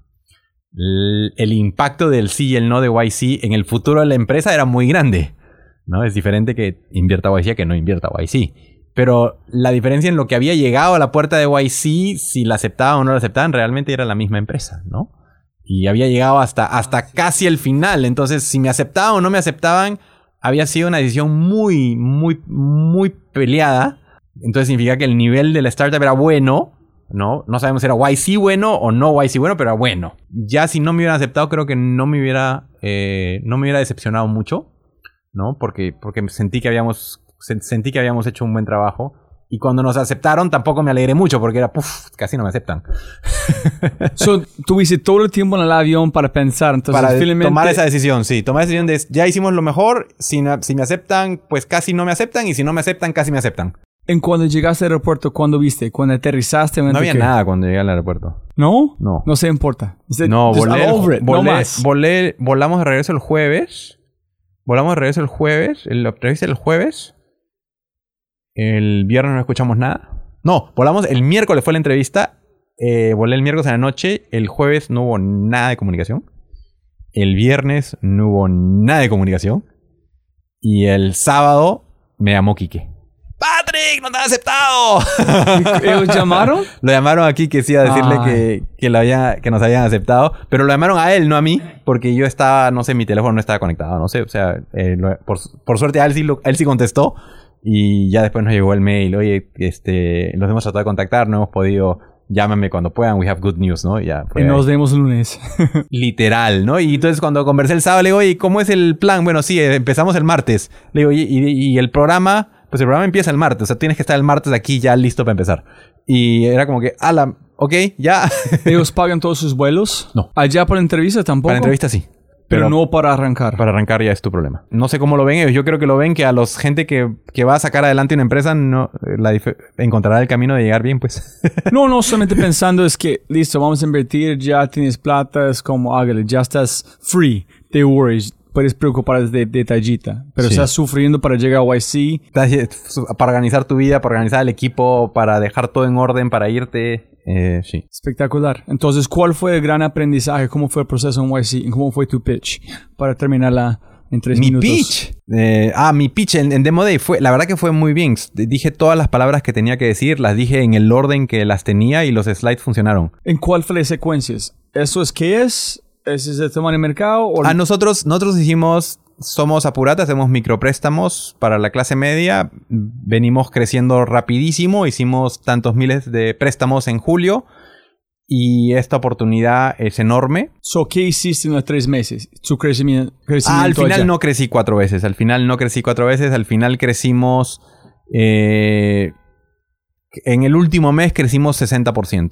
De Pero, julio. pero este que tú dijiste en el pitch fue exactamente qué pasó en esos tres meses. ¿Cómo creciste? No, en el pitch, en el pitch no. En el pitch no mencioné tanto cómo habíamos crecido. En el pitch solo mencionamos que habíamos crecido muy rápido y enseñamos unas, unas barritas que iban de, de, de un par de cientos a un par de miles en, en seis meses. Y Y al final de su pitch, ¿cómo hablaste del futuro, su visión, de del futuro y el último, la gente? el último slide era que no, era, queríamos ser el, el- la entidad financiera confiable para la clase media, ¿no? Que es nuestra misión. Ah, chévere, ok. Sí. Que es- lo, lo que pensamos todos los días es cómo creamos una cultura de confianza con nuestros clientes para que hoy que le estamos dando un préstamo chiquito, eh, ellos estén tan contentos que cuando quieran comprarse su moto, vengan por nosotros. Eh, cuando quieran comprar su carro, vengan con nosotros. Cuando quieran mejorar su casa, vengan con nosotros. Cuando quieran invertir en la educación de sus hijos o ellos mismos, vengan con nosotros. ¿no? Y esa es la- esa es- nuestra misión es que nuestros clientes estén tan contentos que nos vean a nosotros como su primera fuente de financiamiento y los siguientes préstamos, el costo de adquisición es muy bajo. Chévere, chévere. ¿Y, la, ¿Y cómo fue? ¿Recibiste la plata? Obviamente necesario para crecer, ¿no? Para seguir. Hoy, hoy ya tenemos suficiente plata para... Hoy somos dueños de nuestro destino, tenemos suficiente plata para crecer in- indefinidamente. El, el negocio va a estar yendo muy bien. Queremos crecer cuatro veces más rápido, entonces todavía hemos, todavía hemos dejado un poquito de la ronda abierta para tratar de conseguir ese capital que nos va a permitir crecer cuatro veces más rápido que lo que haríamos sin ese capital. Eh, justo hoy miraba, justo hoy miraba las, el ritmo que estamos haciendo septiembre y estaría, a este ritmo en septiembre vamos a haber hecho 33% de la meta. Eh, ¿33? Sí, sí, 33% de la meta de lo que queremos hacer, que le habíamos prometido a los inversionistas que íbamos a hacer en 18 meses. Lo, vamos a hacer 33% de esa meta en un mes. Súper. Siempre me, siempre me río que creo que pongo una- unas metas muy, muy fáciles de llegar porque no quiero fallar. Yo pienso que sí. Obviamente es como no estás pensando suficientemente grande en cada vez que tú vas a ser más Sí, grande. Sí, yo creo que cuando, cuando me pongo a pensar en, en, en, en lo... No quiero, decir, no quiero decir lo bien que ejecutamos. Cuando me pongo a pensar en lo que hemos logrado, las metas que me pongo adelante son fáciles. Sí, siempre es como este. Son fáciles. Tú piensas gigante, logras y dijo, pucha, este fue normal. No, no, no, no. Yo Eso es creo como que pasado no, yo creo, yo creo que yo creo que sigo yo creo que sigo sin querer fallar tanto. Sigo sin me, me tiré del barranco sin paracaídas, pero todavía me cuesta trabajo decir voy a hacer la fintech que va a prestar en China, India, Brasil y África. Porque, porque la probabilidad de fallar ahí es mucho más alta que si digo que voy a ser la fintech que presta más en Perú. Y las metas que, que, tengo hoy para levantar mi siguiente ronda de inversión. O sea, literal acabo de voltear a, mirar los números de esta semana y es, pucha, soy, ¿Por qué, ¿Por qué, puse números tan bajos? Si, si, si en un mes he logrado, he logrado 33% de la meta. En 18 meses. Y, de, de, la meta que iba a hacer en 18 meses. O sea, ¿por qué soy tan gallina? ¿Y por qué? Creo que, creo que tengo que sentirme más cómodo que al final, no, si fallo, fallo, pero, pero que hay que dar, poner el mejor esfuerzo. ¿Y, la, ¿Y cuál fue Patrick antes de YC y Patrick después de YC? ¿Qué cambió después de pasar por este proceso? Creo que una parte importante es el sentirte cómodo el, contar la historia haciendo menos uso de, fanfarria, ¿no? Es decir, no, no, no, estamos revolucionando el acceso al crédito para, para, la clase media, estamos haciendo pequeños préstamos. El poder contar tu historia de una manera más, no sé si es más humilde, pero de una manera más sensata que resuene con la gente y eso funciona bien con los inversionistas. También creo que nos ayudó a enfocarnos mucho. Cuando estábamos pensando en armar un nuevo producto, pasamos una semana pensando en cuán complicado tendría que hacer lo que íbamos a hacer para el nuevo producto. A pesar de que tengo un poco mentalidad de hacker y traté de hacer las cosas según yo chiquitas, ¿no? Cuando hablamos con los partners, me dijeron, no, esto es demasiado complicado para lo que tú quieras hacer, ¿por qué no haces todavía más sencillo, ¿no? Como que te ayudan a, simplificar todo a, cosas mucho más... te ayudan a simplificar cosas, te ayudan los partners te ayudan a simplificar tus ideas a cosas mucho más sencillas. Y uno de los challenges para mí es que en YC es, hay mucho enfoque en hackear los, el acceso a tu cliente y el crecer. Y mi experiencia siempre ha sido hackeando procesos, no hackeando crecimiento. Eh, entonces ahí, ahí tengo un challenge que me ha quedado de, de YC que me tengo que sacar el, el chip on the shoulder que me tengo que, tengo que lograr, que es empezar a hackear crecimiento, no solamente hackear procesos para lograr que nuestros préstamos funcionen. No es uno, no es igual, no es la misma cosa. No es lo mismo. No es lo mismo. son conectados, pero son independientes. Sí, sí. Son. Suena parecido, pero, pero cuando miro mi experiencia de todas las cosas que hemos hackeado eh, para lograr lo que hemos logrado es Ninguna de esas ha sido hackear distribución. Hemos hackeado un montón de cosas, pero no hemos hackeado distribución. Distribución no ha sido lo que hemos logrado hackear. Eh, tenemos un par de ideas de cómo podemos hacer algo chévere, pero no ha sido, eh, no ha sido una de las ideas, eh, no, ha sido cosas que hemos ejecutado todavía, no hemos, no hemos como que tenido una luz. Y parte de eso es que creo que no estamos tan cerca de nuestros clientes como tendríamos que estar para poder hackear distribución. Para hackear distribución tienes que estar súper cerca de tu cliente. Tienes que saber qué, toma desayuno, qué come, qué cena, ¿no? ¿Por qué, qué, hace, qué hace tres días antes de pedir tu préstamo, qué hace tres días después de pedir tu préstamo, eh, cuáles son las tres opciones que tiene antes de, de acceder a ti. Y una vez que tú entiendes a tu cliente al 100%, hackear distribución es facilísimo. Pero si tú no estás tan cerca de tu cliente, eh, es difícil hackear distribución. Los últimos tres, va rápido. ¿Por qué tú quedaste allá, no aquí? Su, su cliente está acá. Porque Ignacio dijo, no, no podemos estar en YC. Entonces ellos volaron cada martes sí, porque Era 14 horas de vuelo. no es 4, es 14. Eran 14 horas de vuelo con escala. Entonces ellos no dijeron ir a otros lugares para estudiar otros mercados. No como porque ellos te pagan, vieron a África, uh, enviaron a India, enviaron a China para estudiar como el billetera móvil. ¿Ellos no enviaron a ustedes a otro lugar para estudiar otro mercado? No, nosotros, nosotros no hicimos eso. Eh, nos quedamos en. Nos quedamos en aquí operando en Perú y yo iba y venía. Em, había que balancear el negocio, la familia, los hijos eh, y, los partners de YC, ¿no? Era, era un balance complicado que, que, tuve, que tuve que mantener yo. Quique, Quique también, su, su familia también se, estaba acá en, en, Perú. Más o menos lo, hicimos, pero en mi industria es un poquito difícil acercarse a tu cliente porque cuando quieren plata te van a decir todo lo que todo lo que crees, que todo lo que creen que tú quieres escuchar.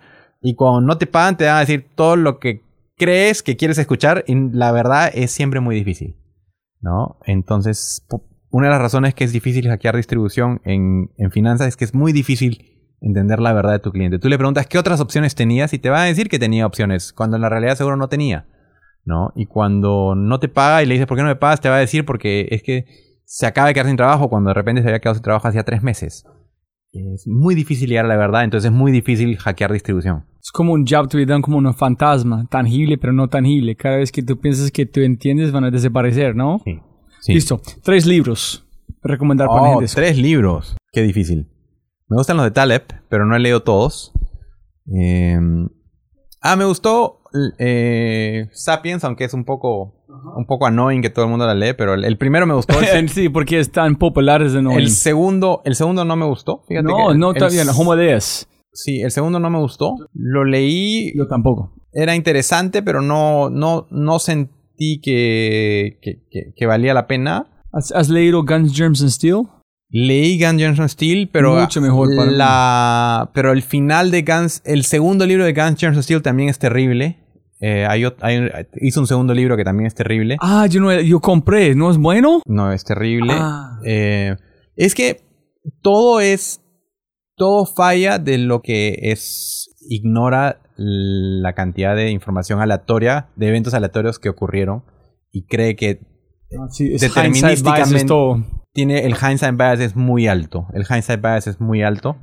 Eh, entonces, me gusta Thinking Fast and Thinking Slow. Me gusta Sapiens, la primera. Y me gusta eh, La Guerra y la Paz de Tolstoy. Sí, ok, Esa- súper. Esa, esa es- esa no es de business, pero, pero en algún momento entre la página 1800 y 2000, cuando ya crees que cuando, cuando ya no sabes ni, ni ya estás más confundido que, ¿no? Eh, empiezas a pensar que, que en realidad la, la historia y la vida eh, ocurre, ¿no? Y hay algunos personajes, y los líderes no son aquellos que, que llevan la historia, sino son aquellos que se paran delante. ¿no? Es lo que es más o menos la- lo que dice No, Tol- sí. lo que dice Tolstoy es que, que hay gente que se sube a los coattails de la historia y sale adelante, pero o- pero no es que ellos cambiaron la historia, sino que ellos estuvieron en el sitio correcto para, para recibir la historia, para recibir las emociones y, y- parecer el líder y parecer el líder de lo que ya había. No, no crearon nada. Y un poco va con, va con lo de Taleb y va con, va con lo de Sapiens y va con... ¿Has visto un video de Derek Sivers hablando de líderes que es como tres minutos que muestran un chico bailando enfrente de un Ah, sí, sí, sí, sí, Es sí. igual, la segunda persona que es el héroe no es la persona, primera persona bailando, es esta persona escondido, pero nadie da crédito a esta persona. De repente, de repente. La- la- yo lo, yo la de la de Tolstoy lo veo un poquito más diferente que la historia estaba yendo en una dirección y hay alguien que se. que, que se. O sea. Es, es como decir que ya todos están bailando y luego se para uno a dirigir. La, en este video del baile, como que una vez que ya todos estén bailando, hay alguien que se para a hacer izquierda, derecha, izquierda, derecha, y le digan a él el líder, ¿no? Cuando, Ah, ok. cuando ya, ya, lo- ya había ocurrido el movimiento y solo hay alguien que se pone a dirigir al final. Pero esa persona que está dirigiendo al final no causó el, el movimiento. Ya, ya, ok, ok. Más, más por ahí. Pero ese, ese video es muy bueno, sí. Y si pudieras poner una cartelera enorme enfrente del aeropuerto acá, gigante, ¿qué mensaje pondrías? Uf, eso es más difícil. No, no estoy capacitado para, para, para dar doctrina en el mundo. No, cada uno tiene su. Cada uno tiene su propia manera de tomar sus decisiones y las cosas que a mí me parecen mal a otros les parecen bien y las cosas que les parecen bien a mí me parecen mal. ¿Cómo, cómo, cómo, puedes, pon- cómo puedes hacer una, una, un mensaje tan global? No, pero tú dijiste algo que es espectacular, hablando de la... Tengo que devolverlo, pero mi mente, pero es algo de, de éxito que cada persona, no sé si hablamos antes o en la conversación, que éxito, cada persona tiene, construye su propia fórmula, que construyen en tiempo real su éxito. No es algo, no hay un mapa, no hay un script, no hay nada. Es que sí, pero no todos quieren ser triunfadores. O sea, ni siquiera. hay- imposible, ¿sabes ni qué es si- suerte? Ni siquiera hay, hay un montón Es de imposible. suerte y hay un montón de gente que, que está feliz haciendo cosas diferentes. Y gracias a ellos hay pan muy rico. Gracias a ellos hay arte muy chévere, ¿no? Si todos, si todos quisieran ser Steve Jobs y Bill Gates, viviríamos en un mundo aburridísimo. Entonces, eh, creo que cada uno tiene que escoger lo que quiere ser, si quiere triunfar o si quiere vivir relajado. Es, es cada uno escoge lo que quiere hacer, debería poder escoger lo que quiere hacer en su vida. El, día que cuando mi hijo me diga, papá, no quiero hacer ni mierda, va a ser bien difícil, pero... Pero en teoría todos deberíamos poder escoger lo que quieren. de sí, ¿Sabes cómo se mete la cartelera? decir, en teoría... no, creo que la, la cartelera sería una, una frase que, que, me, que me robé de una película española que decía algo así como todos somos más felices mientras más nos parecemos a lo que queremos ser. Ah, chévere. Sí, eso es. Eso es bueno. Listo, listo. Y la y última, olvidamos de mencionar algo. ¿Tú quieres dejar un mensaje para la gente escuchando? Para la gente emprendedores o cualquier persona escuchando. Uf, qué difícil. No, no tengo. No, no, es la, es la misma que no estoy calificado para, para dar mucho advice todavía. Estoy, estoy aprendiendo igual que todos en el camino eh, que he tenido. Y he tenido una cantidad de suerte estúpida. Desde donde nací, desde donde estuve, de la gente que me crucé en el camino, ¿no? O sea, en este emprendimiento, la cantidad de suerte que he tenido para salir adelante eh, es, es abismal. O sea, yo, miro hacia atrás y, digo, de los 70 que entrevisté para CTO, habían 10 buenos. Había uno que, que me pareció un poquito mejor, pero habían 10 buenos, ¿no? Y creo que si hubiera escogido a cualquier otro que no era mi socio actual, Quique, no estaríamos acá. O sea, de repente habríamos hecho otra empresa que vendía caramelos, o sea, de repente hubiéramos hecho una empresa que, que vendía pan, o sea, algo, algo más hubiera hecho en mi vida, no, no, no necesariamente no hubiéramos hecho nada. Pero la razón que estamos donde hemos llegado fue, ha sido miles de factores de suerte que se han ido sumando, ¿no? Y desde, desde el principio. Tienes muy humilde de no conectar los puntos en contar la historia que quieres contar, ¿no? Para decir este. Dice, eso es suerte, yo estoy aquí de suerte. Es tan aleatorio que... Es, que eh, son tantas cosas. Mi data scientist me lo encontré en Perú porque su, es, su novia vino a hacer un estudio de, del océano, de oceanografía por el gobierno francés y la primera chamba que él consiguió no le pagó por tres meses. Y entonces cuando vino a trabajar conmigo le dije, yo te prometo que te pago. Me dijo, ah, qué bueno. entonces... fue, fue, fue, suerte. Yo siempre pregunto a mis invitados, ¿cuál es la probabilidad que nosotros dos estamos aquí en Perú en ese evento hablando? Es como tiene que ser un número que es es ridículo. Pero yo siempre trato de decir, no fue planeado, yo tuve que hacer este, si yo tomé esta decisión, la probabilidad que estoy aquí es más alta que yo pienso, pero el montón de suerte que es casi imposible. Un montón de suerte y, al final si, si, intentas mucho, tienes más chance de tener suerte. Eso es. No, pero, pero al final va a ser. Si me puede ganar más plata, no más tiempo, ya Robbie suficiente. Muchas gracias Patrick por su tiempo. Gracias Robbie.